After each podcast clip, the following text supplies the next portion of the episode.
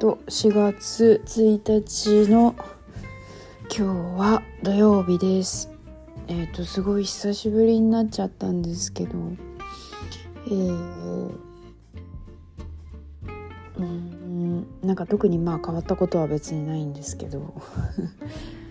えー、今日何話そうかなと思って考えててまあ相変わらずあの私はこのポッドキャスト一発撮りであの二度撮りとかしないし編集とかもしないのであの結構黙る時間とかね多いし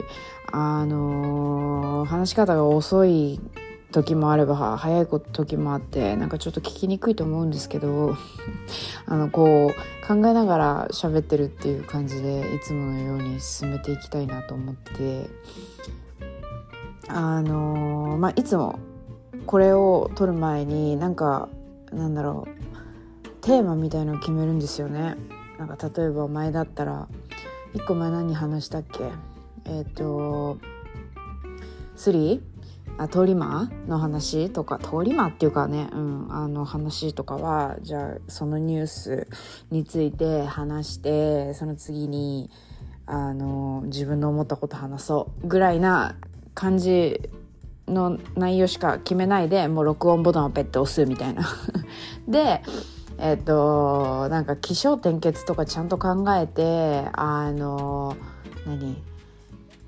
どういうこと話すっていうのをメモとか取ってで全部こうあのシナリオを作ってからやってるのとかよく聞かれるんですけど全然全くそういうことしてなくて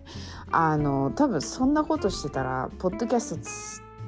こんなに続いてないですね。私多分もう2年ぐらいやってると思うんですけどね、毎回毎回まあ本当はねやらなきゃいけないと思うんですよ。いろいろこうシナリオを作ってあの面白く喋れるようにみたいな。だから私のポッドキャストって面白いと思ってもらえる回もあるといいなと思うんですけどね。あったり全然つまんなかったりっていうその差が激しいと思うんですよ。っていうのもあの私が今その時思ったことしか喋ってないのであの割とまとまりがなかったりとかするんですよね。そう。でえー、っと何話そうと思ったんだっけ？なんかちょっと忘れちゃったんですけどまあ今日話そうと思ったそのテーマ1個決めたテーマっていうのがあの普通ってなんだろうっていう話をしようと思っててまあ別にイタリアのことを話すというよりはイタリアに来てあのまあ東京にいる時からもともと普通って何？ってずっと思ってたけどあのイタリアに来てさらに普通とはっていうのをねあの考える考えるっていうかね別に普通ってないよねって思うようになったのでそのことについて話そうかなと思います。っていう前にあのスリに合わないように私がしてることっていう話をちょっと2個前か1個前かにしたと思うんですけどその時に1個言うの忘れたことがあったなと思ってちょっと付け加えさせてください。あの変な人が歩いてたりとか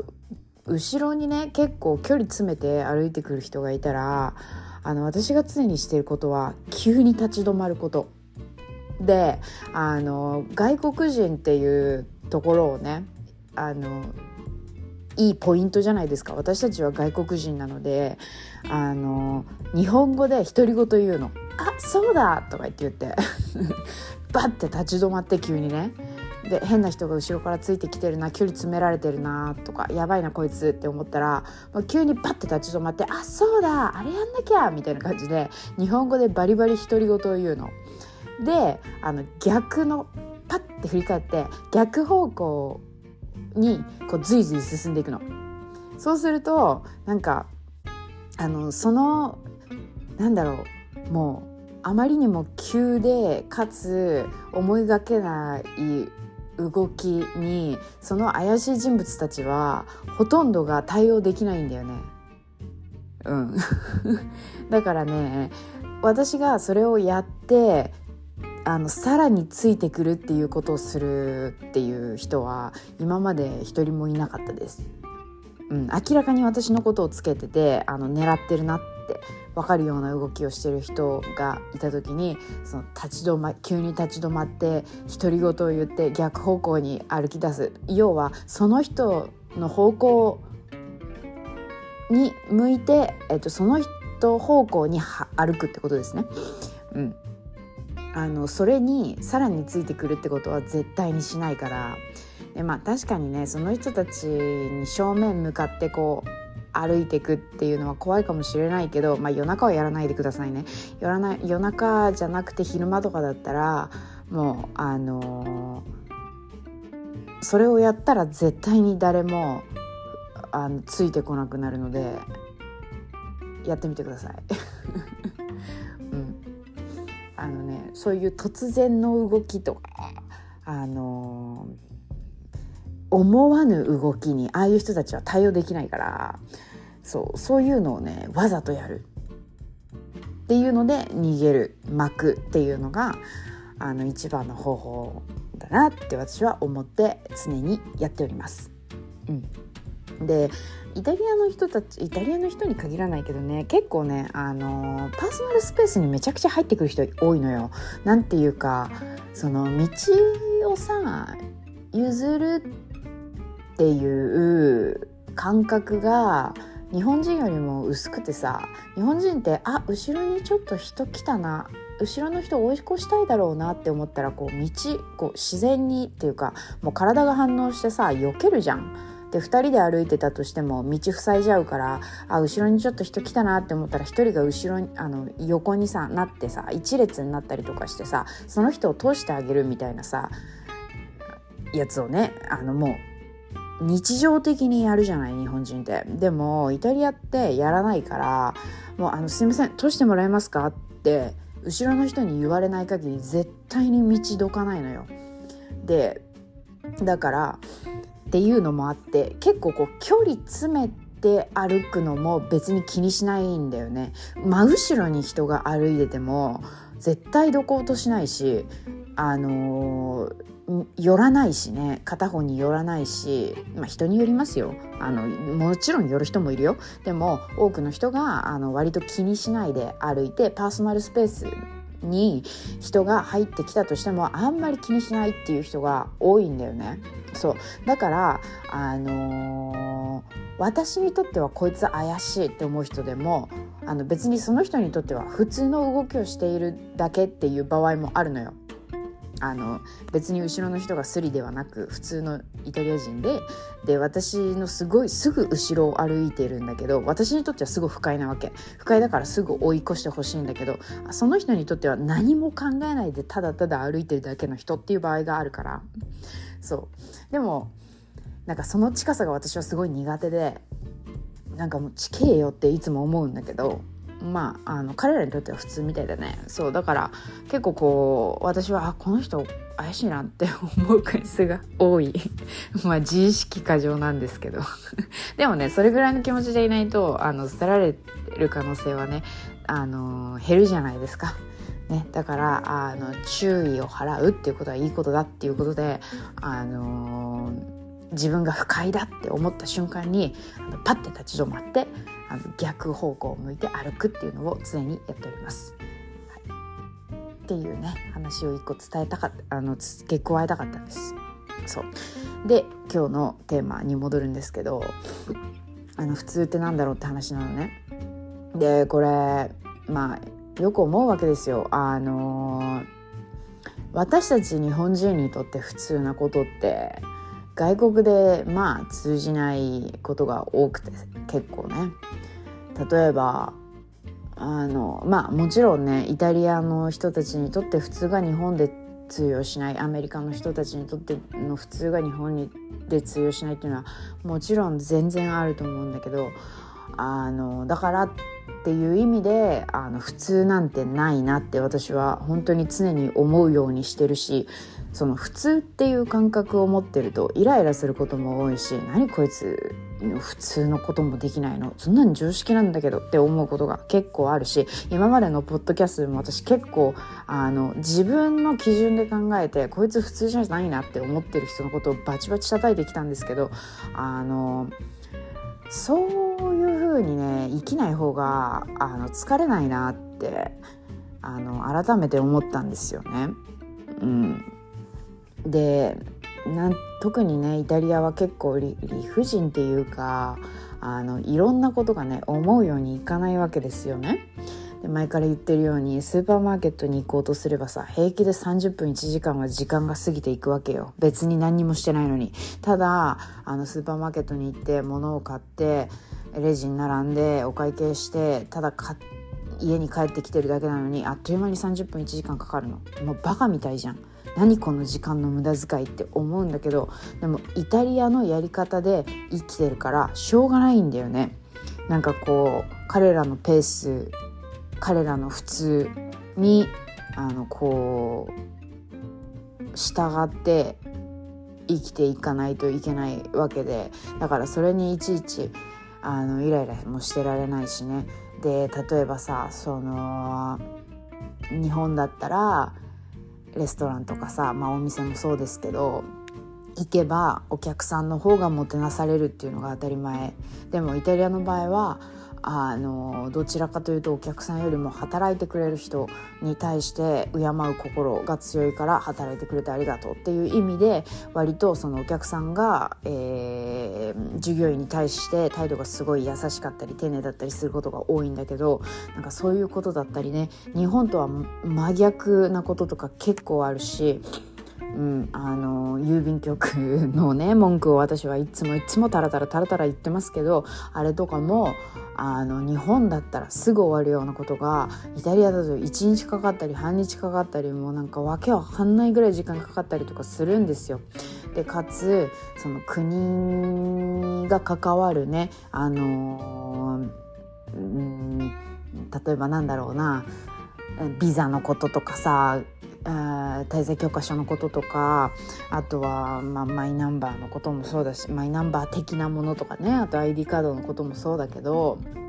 なんかそういうののあの手続きが全然うまくいかないとかねいやそこめちゃくちゃちゃんとしてなきゃいけないところじゃない？みたいなところが全然ちゃんとしてなかったちゃんとしてないっていうかなんかねまあ、どうなってんのか分かんないけどあの私たちからしたらちゃんとしてない風になってる。たりとか。するんですよ。ね、だからなんかそういうところに自分からこう理解を示してフォローしていかないとあの本当に疲れるわけですねこの国は特に。うん、ででも私はなんかこうイタリアに住んでてイタリアの普通がいいなって思うことも結構あるわけですよっていうかすごくあるんですよね。あのっていうのもなんかうん例えばこう人に責任を負わせすぎないところも私はイタリアのいいところだなって思っててなんか例えばさあの何か物を買ったりとか何かサービスを受けたりする時に不備があったとするじゃないですか。でコールセンターに電話してこういう風になるはずだったのにこうじゃなかったとかね例えばクレームだったりとかあとは自分はじゃあどうすればいいのかっていうことを聞くためにヘルプを求めるためにコールセンターに電話するとするじゃないですか。でその場合にコールセンターの人が日本だったら「いえ私ではわからないので」って言えないでしょうなだなぜならなんかそのその製品サービスに関わっている人会社のコールセンターにいる人なんだからあなたはその責任を持って私のわからないことに対して全て答えなければならないし私を絶対に助けなければならないんですっていう普通が日本にはあるからいや私わかんないんですいません切りますみたいなのができないわけですよね。日本だったら。でもイタリアの場合はあのいやちょっとわかんないねみたいな感じであの会話が終わったりとかすんの。は？ってなるでしょ。でもその「は」が多すぎるんだよねイタリアは。もうなんかそれが当たり前なの。なんかもう分かんないって言われたらもうそれ以上詰めない。もう「あ分かんないんですね分かりましたじゃあ」みたいな感じでそのコールセンターへの あのー、何お伺いは諦めなければならないんですよ。うん、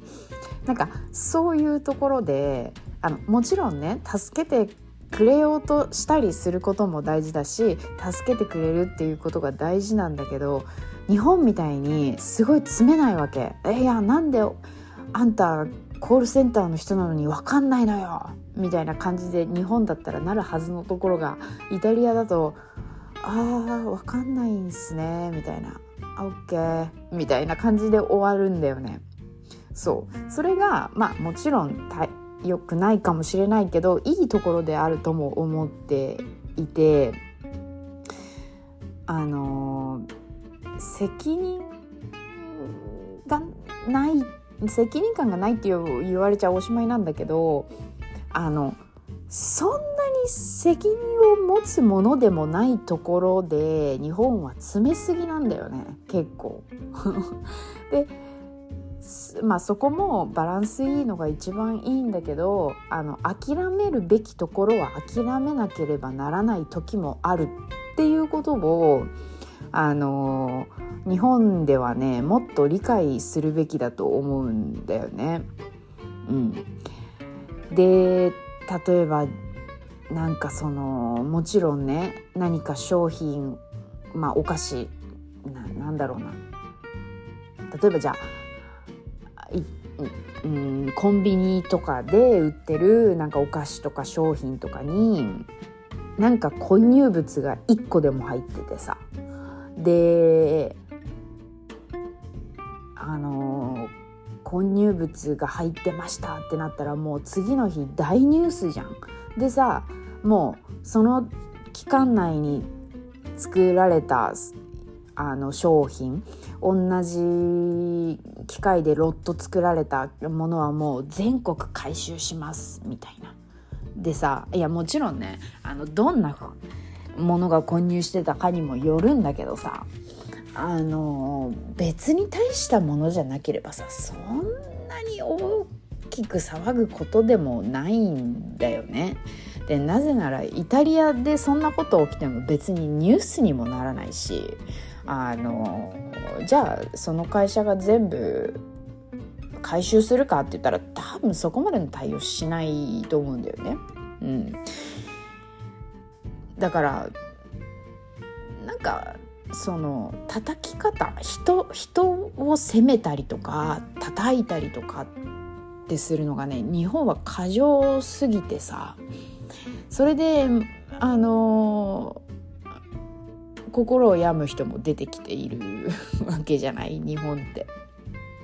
だからその責任を負いすぎなんだよねいちいち。うん、もちろんさ買った側にもじゃあ責任があるかって言ったらうーんまあないんだけどさでも自分が買って自分が選んだわけじゃん。でそんな別に文句言わなくてよくない？って思ったりもするよね。うん、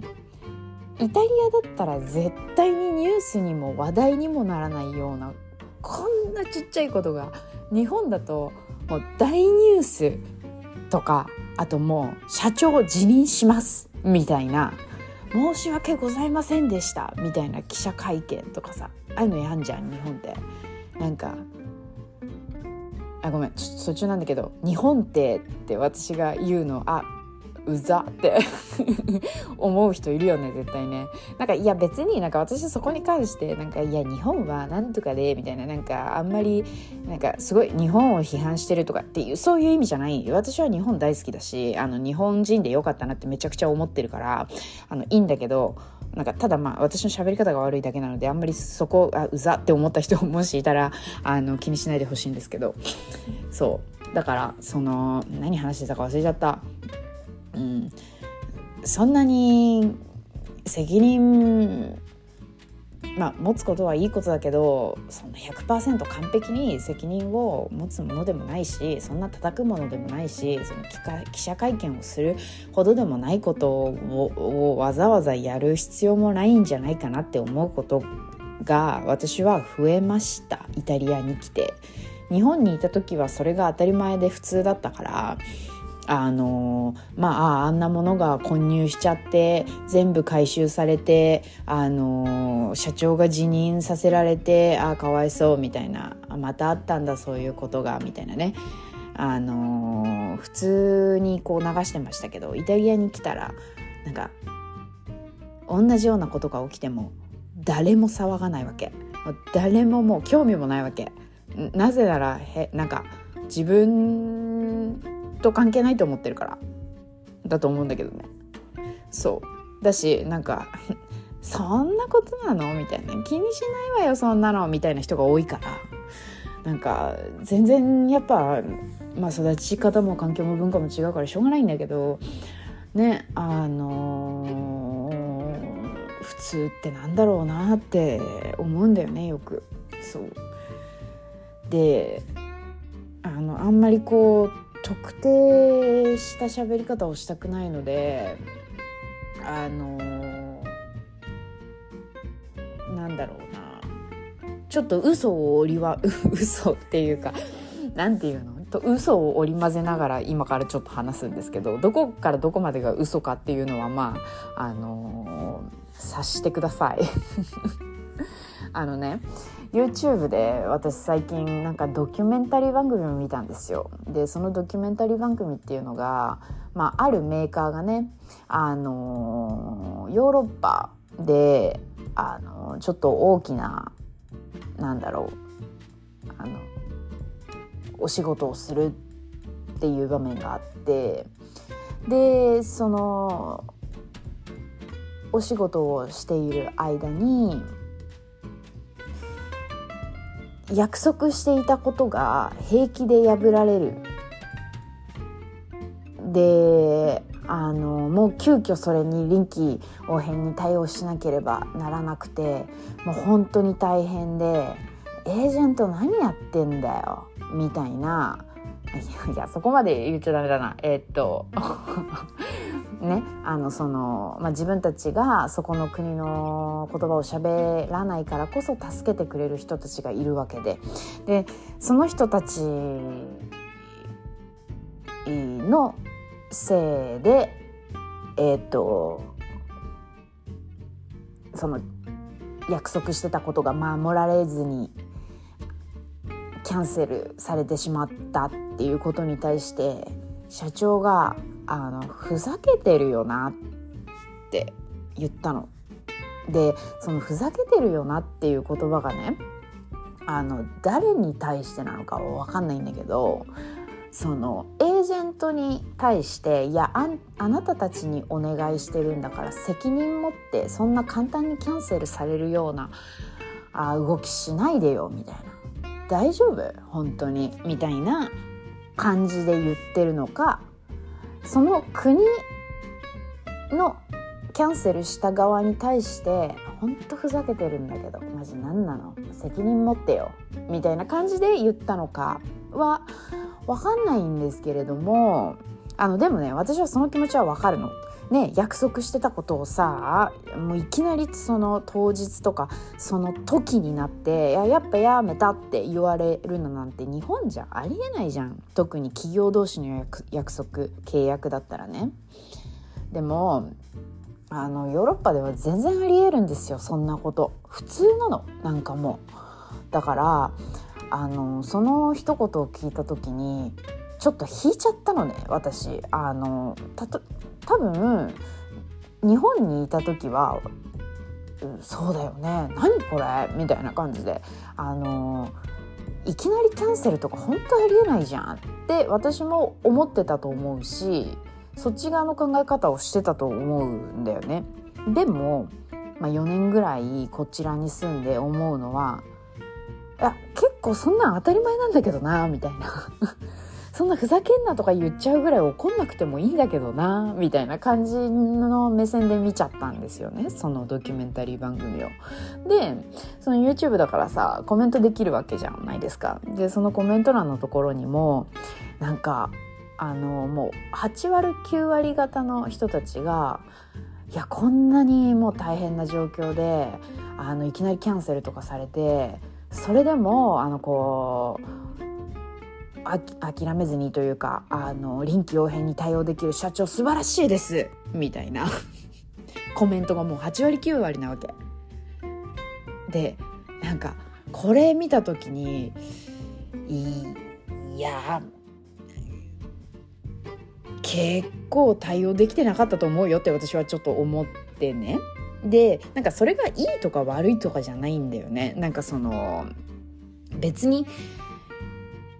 その社長は素晴らしいと思うしなんかそのね海外まで進出してさその自分のあのやってることを日本から外にまで出てっていうのは本当すごいと思うしあの努力もすっげえしてると思うしなんかもう普通の人ではないんですよね。もうその時点で。だからすごいと思うんだけどすめちゃくちゃ怒ってたんだよねそのドキュメンタリー番組で。その人。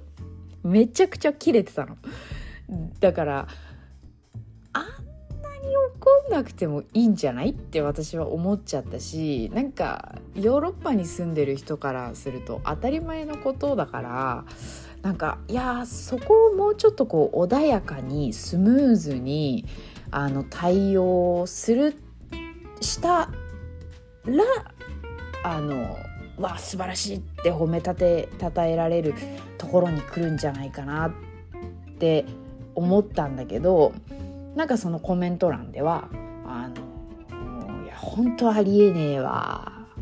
そんな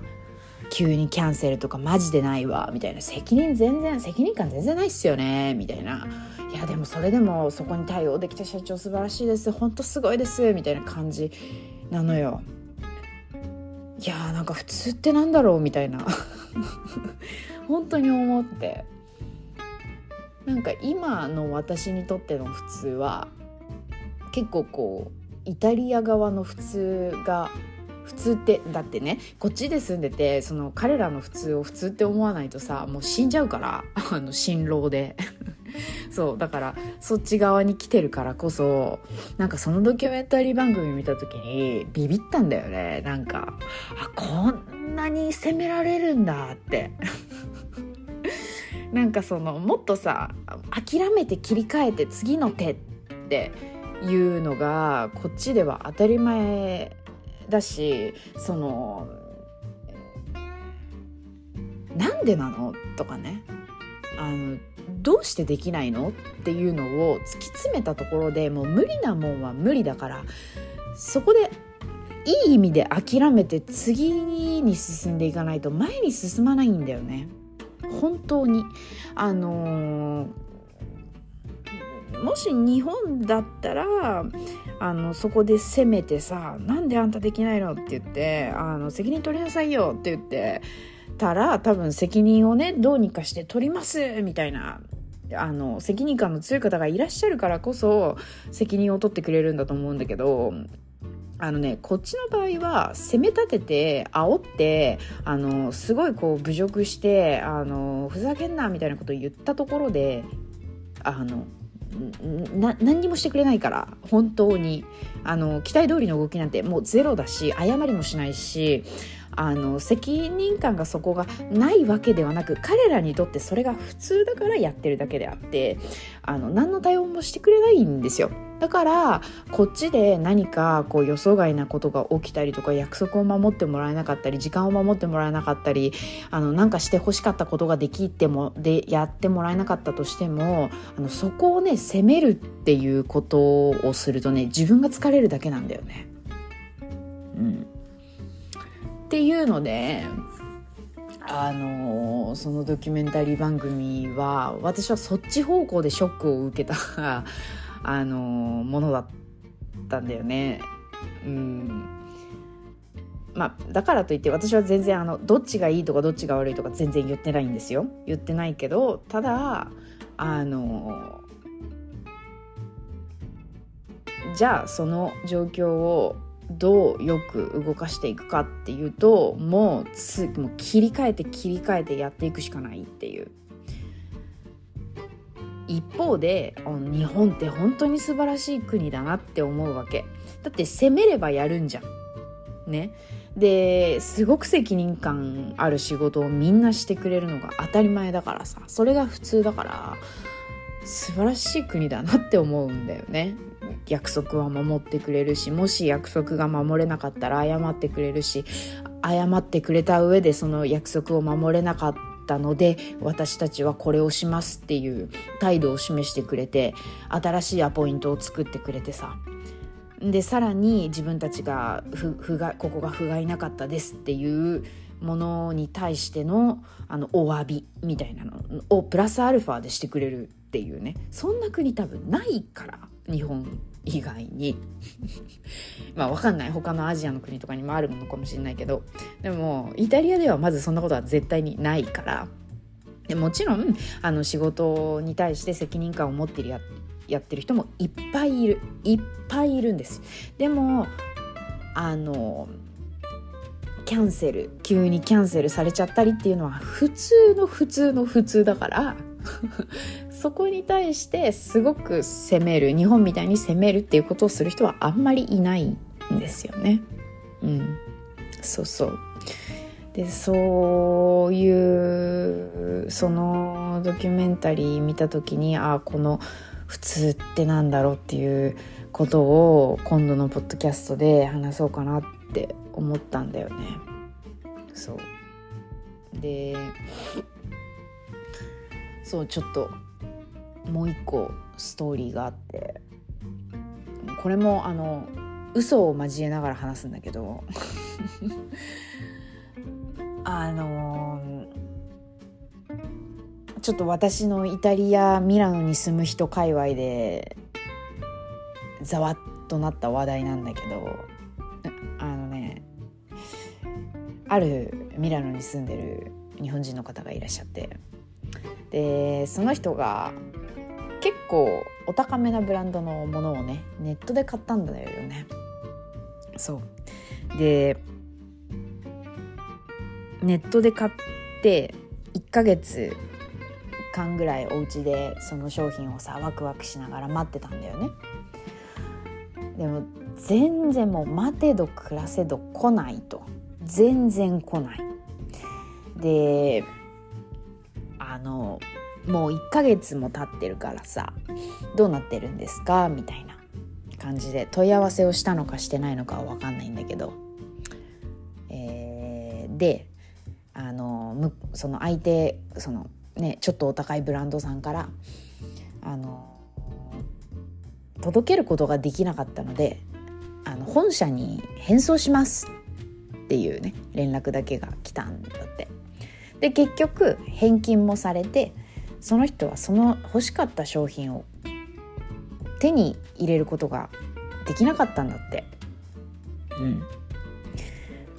で、まあ、もちろんねそれは悲しいことなんだけどさあの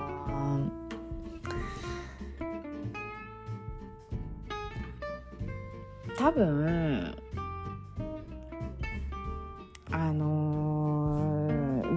で書いたね住所がねなんか間違ってたかねあのー、インターフォンの番号が間違ってたかなんか不備があって多分届けられなかったと思うんだよね。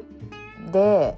あのそのイタリアはね自分でこっちで受け身で待ってても商品って受け取れないんですよ。であなんか来ないなって思ったら自分から連絡しないと一生連絡なんて来ないんですよ。でかつあのまあアマゾンでもそうだけどまあそのお大きいねあの輸送会社とかでも当たり前のように起きるんだけどあのあなたの家に行ってインターフォンを鳴らしたけど誰も出てこなかったから不在でしたみたいなののお知らせを来てもいないのにあのー、そのお知らせだけしてくる人とかいるんだよね。あのネットでさ追跡見れるところとかあるじゃないですか。あれで見るとなんかもう3回来てることになってるのに私その日のその時間に家にいたのにインターホン1回も鳴ってねえみたいな。全然あるわけ。そういうの。当たり前なんですよ。でアマゾンが例えばまあアマゾンだけじゃないけど手荷物なんだろう。えー、郵送されてきたものが自分の手にあのスムーズに届くなんてことが起こる国ではないんですねこの国は。だからあの無事自分の手に届くように頑張るんですよ。ね、努力をしなきゃいけない国なんですね日本みたいに待ってれば来るみたいな国じゃないんですよね。そうでそのその方はですねあの待ってれば来るだろうなってあの日本と同じ感覚で待っちゃってたんだよねだから変装されちゃったんだけどそうそれに対してその人すごい怒っててさ SNS 上で。で あの私はどうすればよかったんですか？みたいな感じで怒っちゃってたんだよね。でまあ確かにね、あの日本で暮らしてれば普通起きるはずがないようなことがイタリアでは起きるからあのなんだろうまあ怒っちゃいたい気持ちはわかるんだけどこの国に暮らしたいんだったらそこはもう理解しなきゃいけないよね。うん、で私からするとねあの返金してくれただけでよかったじゃんって思うんですよ。でその SNS のコメントにも何人かイタリアに住んでる方々があのアドバイスをね書き込んでいたんですけれども、ね、その中の一人の方もおっしゃってたんですけど返金されてよかったねっていうね。うん、返金されない可能性だってねすごくあったわけですからイタリアなんて当たり前のように起きるからねそうお金だけでも返ってきてよかったねっていうね。もちろんね欲しかった商品が手に届かなくて悲しいっていう気持ちはあると思うんだけどあのお金が返ってきたっていうのはね一番あのダメージがなかったっていうことになるのであのよかったなと思うんですけれどもあのその人すごい怒ってたんですよね。あの SNS 上のいろんなプラットフォームでね。そう。だからまあ、まだねイタリアに来てあのそんなに年数とかね年月が経ってない方なんだとは思うんですけれどもあのそんなにねいちいち怒ってるとねあのイタリアではもっとあの意味のわからないあのびっくりしちゃうようなことが起きるのであの血管がいつか切れてしまうのでねあの何か物を頼んだりインターネットで物を買うっていうことがもしあるんだとしたら自分からこう掴み取る掴み取りに行っていただきたいなとあのその SNS のすごい怒ってらっしゃるね投稿を見た時に私は思いました。はい、あのそれに関しても私もはいいとも悪いとも思いません。あのもちろん日本人として育った私たちからしたらありえないことが起きているわけですから怒る気持ちもわかるんだけどもあのイタリアに住んでる以上彼らのペースを理解しなければいけないんですよね。そうだからあのそんなに怒んないでねって私は思いながらあの、まあ、コメントは特にそういうの私は一切あの面倒なことにあの関わりたくないのであのしないんですけれども怒んないでねってずっと思って見てました。はいという感じのストーリーがありああ普通ってなんだろうなって思ったっていう話でした。うん、大変なんかそのなんだろうな。文句じゃないんですよこれは。イタリアに対しての文句じゃなくてただただ私があのこのポッドキャストでさイタリアでこんなことが起きてねほんとムカついてみたいな感じで話してるんですけどあのー文化のことに関してはねただただ私が悪いんだと思う。理解できなかった私が悪いんだと思う。でもあの人間に関してあのたまにね私あの前の何あの一緒に住んでた人の文句とか言ってましたけどああいうのに関しては個人に関してはねあのもうしつけの問題だと思ってるから。あの文化とか環境とか関係ない。本当に。あのそのその人が持ってる優しさだとか思いやりだとかっていうのはしつけで全て出来上がってると思うので私は。あの本当に教養がないなとかね。あのしつけがされてないなって思う場合にはあのめちゃくちゃ切れます。私も、うん、それはあの普通とかではなく何て言うかその思いやり人を思う心、えー、人をバカにしないとかねあの言い方を考えるとかあのそういうところに関してはあの普通とかあると思ってます私は。もう文化とか国籍とか関係ない。うん人を傷つけるっていうことはもう全員もう全世界中の人が同じ感覚を持っているはずなので優しさとかはねそうだからそこは普通はあるなって私は思いながら生きてます。うん、はいということで、えー、そんな感じです。はいあのー、このポッドキャスト聞いてくれてる方でね割とあのヨーロッパに住んでる方とかあの海外に住んでる方も結構いらっしゃってですねあのそうだよねって思ってくれる方がいたらいいなと思います。うんそうあの勘違いしていただきたくないのは私はあの誰もディスってないです。誰も悪いとは言ってないです。別にあの、ね、そういうふうに思う方がいるんだったらそれでいいんじゃないの？生きれるんだったらってぐらいにしか思ってないのでただ私は自分の意見を言ってるだけなのであのそれについてはなんかあの怒らないでください。私の個人的な意見です全て。はい。ということでそう。あとあのおすすめのねあの最近のポッドキャスト私が最近聞いてて面白いなと思うポッドキャストの話をしようと思ったんですけどちょっともう時間が時間なのであのさっさと終わらせるんですが「あの御殿ラジオ」っていうねあのジャバさんっていう女の人とあのしょうちゃんさんっていうしょうちゃんっていう方あの男性の方が2人でやってるね「御殿ラジオ」っていうラジオあの皆さん結構おすすめとかで出てくると思うので聞いてる方いらっしゃると思うんですけどあの人たちほんと面白いんですよ。もうあのねなんていうかあの痛い人を痛いと言ってる人が痛いっていうのを分かってらっしゃる方々なので、あのあの人たちの会話は本当に面白いです。なので、ぜひ、もしお時間があれば、あの興味がある方、聞いてみてください。私は今のところ一番好きなポッドキャスト、御殿ラジオです。はい。ということで、今日はおしまいです。